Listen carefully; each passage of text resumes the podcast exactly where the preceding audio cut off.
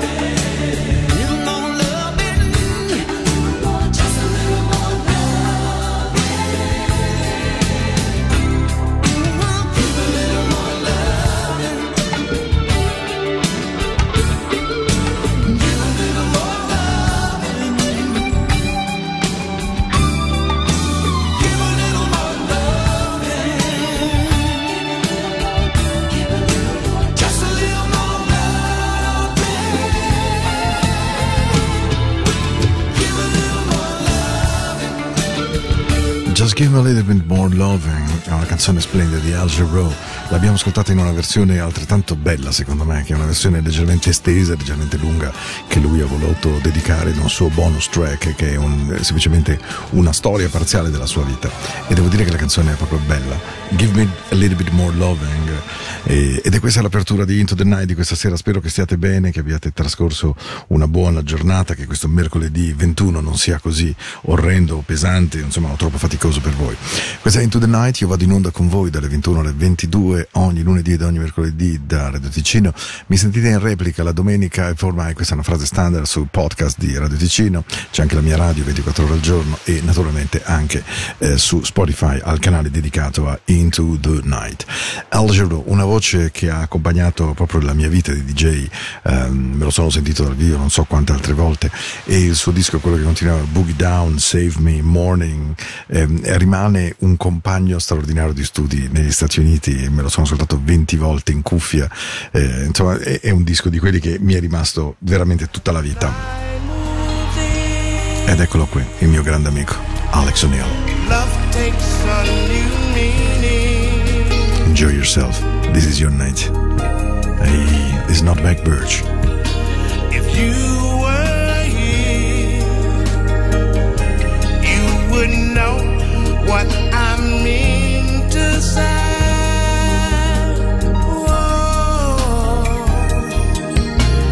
sun.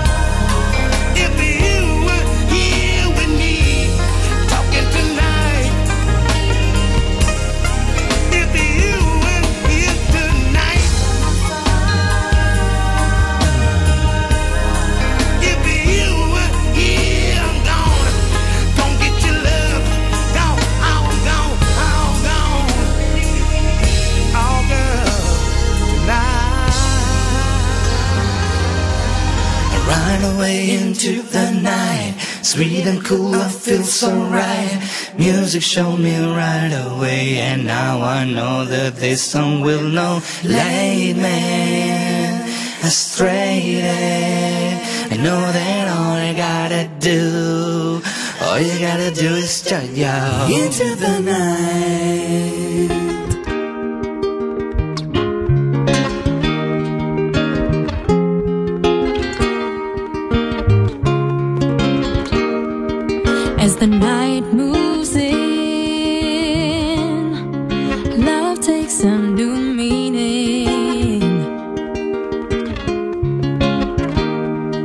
If you were here, you would know what I meant to say.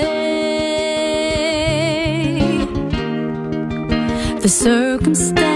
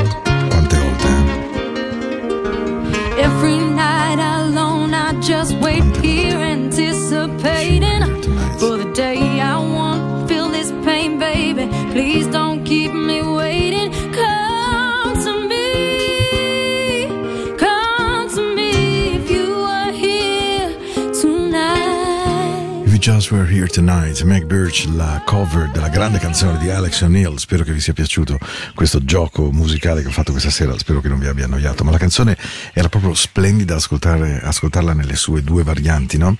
Quella assolutamente avvolgente e con questa voce caldissima di Alex O'Neill, e poi quella morbida, melodica, molto acustica di Meg Birch con la sua If You Were Here Tonight. Se tu fossi stato qui questa notte.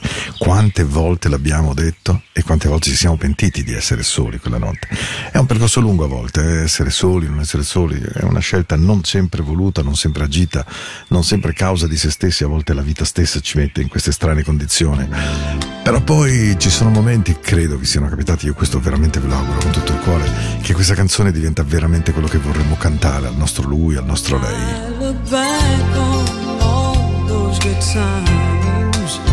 We once shared, and I must have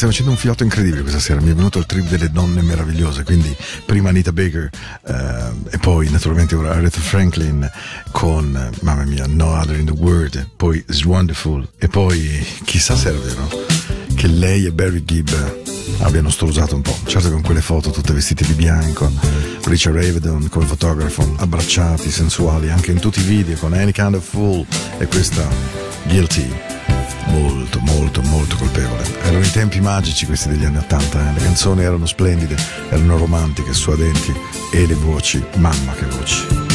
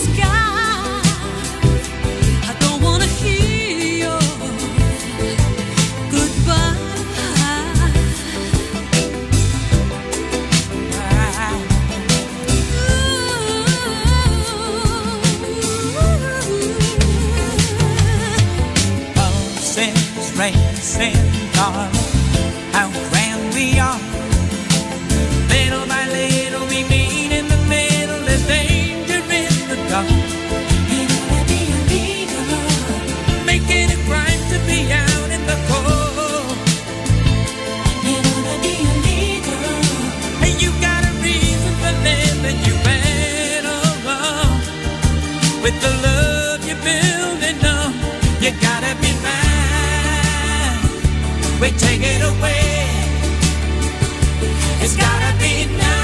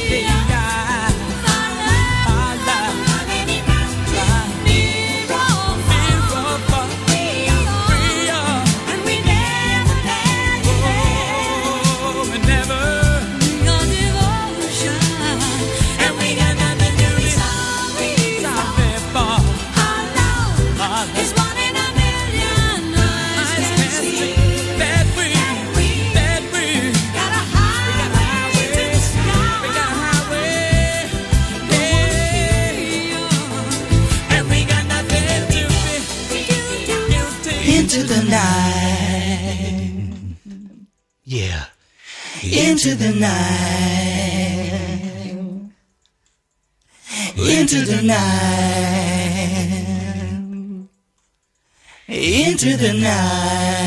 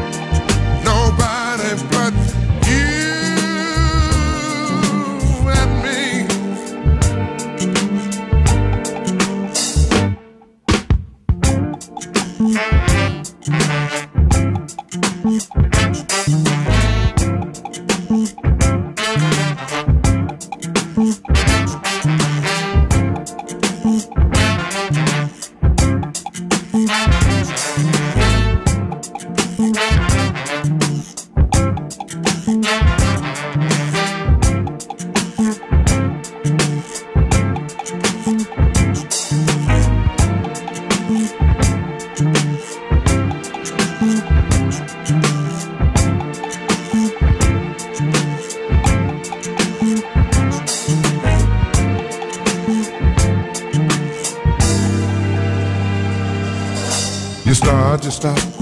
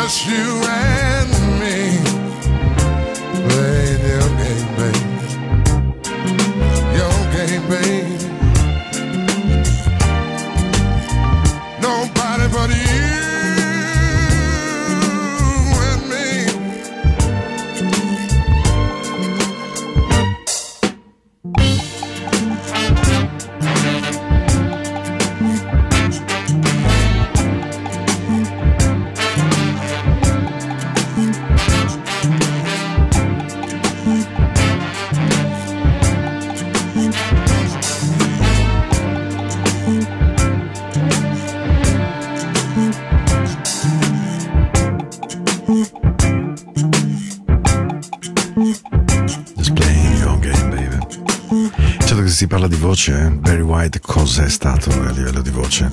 Lui ci ha giocato, ma insomma aveva anche veramente The Voice. Eh, eh, eh. Into the Night, la musica della notte della vostra amata Radio Ticino. Sapete che non è facile fare le radio private di questo tempo, la gente cambia, la gente vuole Spotify, la gente vuole il suono, non vuole, insomma, non è facile fare radio. La sera lo è un pochino di più perché chi segue, chi ha voglia di ascoltare una radio evidentemente la sera è perché ha proprio voglia di seguire il suono, ama il suono ed è anche per questa ragione che Into the Night ha la buona abitudine di mettere due canzoni senza proprio mai mai mai parlare. E allora, do you remember? Sì, è una, cas- è una sera di grandi dolcezze, lo so.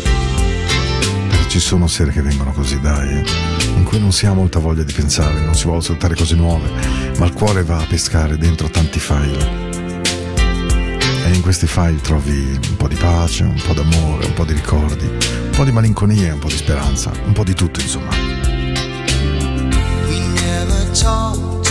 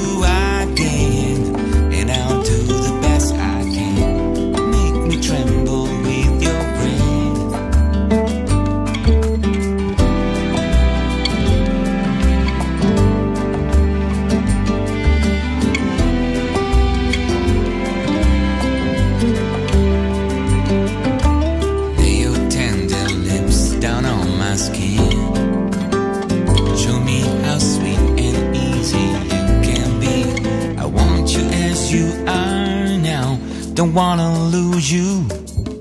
No, no. Oh.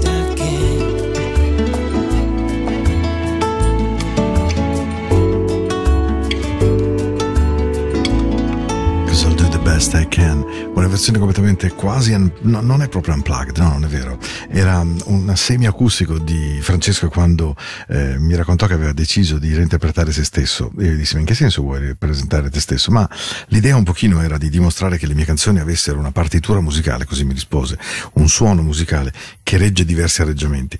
Eh, postumo Survivor, rifatto da Blank Jones, dimostrerà ampiamente quanto fosse vero, cioè la capacità di scrittura musicale, di partitura, ma proprio anche la, lasciatemi dire, la stura veramente musicale che Francesco Puccioni ha alias Mike Francis aveva, era fuori dal comune, specie a quei tempi. E questa versione dolcissima di Friends, se pensate com'era quella originale di Amy Stewart, lo dimostrano senza ombra di dubbio alcuno. E allora la nostra notte va avanti, sono passati 45 minuti, abbiamo ancora un quarto d'ora. Le canzoni non si possono sbagliare, come le notti non si possono sbagliare.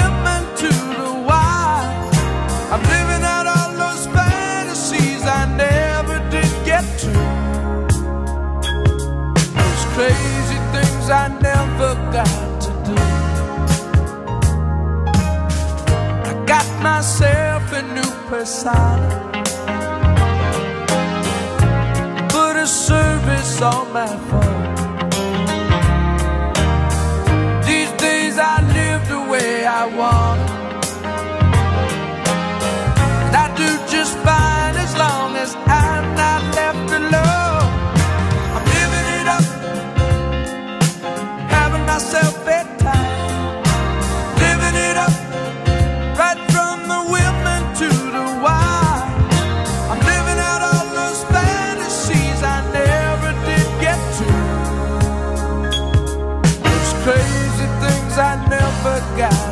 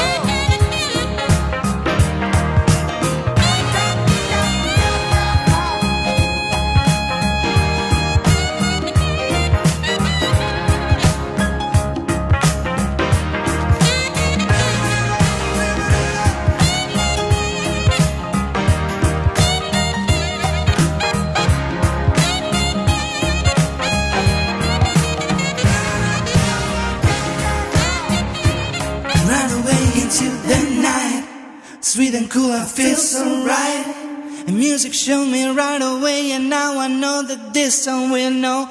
Lead me astray, and you know that all I gotta do, you know that all I gotta do into the night. You know what? What? I feel so good when I'm with you. There's something I've been wanting to tell you for such a long time. And what is that? They say the second time is always better than the first. Oh, yeah. Baby, baby, falling in love. I'm falling in love.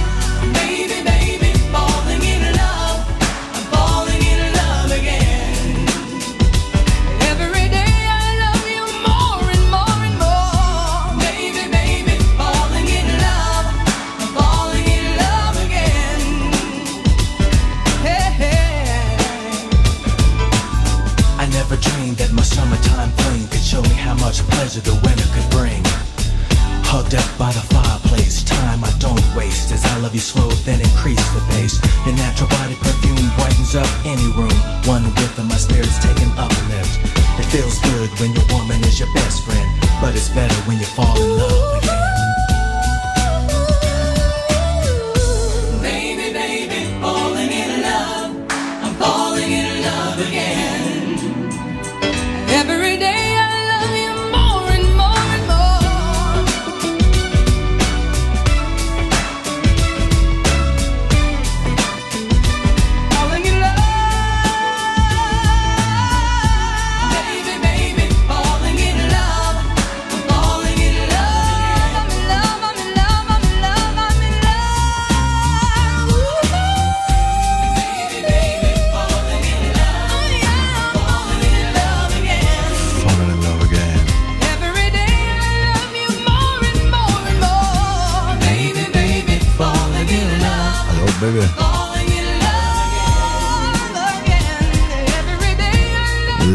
Baby Baby, I'm Falling in Love, Hamilton, Joe Frank e Reynolds, canzone degli anni, mamma mia, 70, cioè veramente una vita e mezzo fa.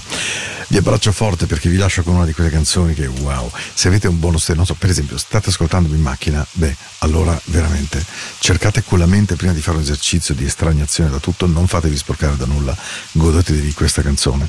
Siete a casa, siete in pace, allora alzate un pochino il livello del vostro stereo perché è su questo che questa sera ho voglia di darvi le bacio della buonanotte. Ci sono canzoni e canzoni, questa è una di quelle che ha scritto la storia della musica soul. La canzone si chiama Don't Leave Me This Way, Harold Melvin The Blue Notes con Sexy Bear, Teddy Pendergrass e vi auguro una notte meravigliosa. La canzone dura 14 minuti volendo, a un certo punto la dovrò tagliare per la sigla, se no mi ammazzano sia Alex che Matteo. Però ci sono veramente canzoni e canzoni. Questa quando io la trasmetto, ah, automaticamente mi si stringono morbidamente i glutei e un brivido sale su per la schiena.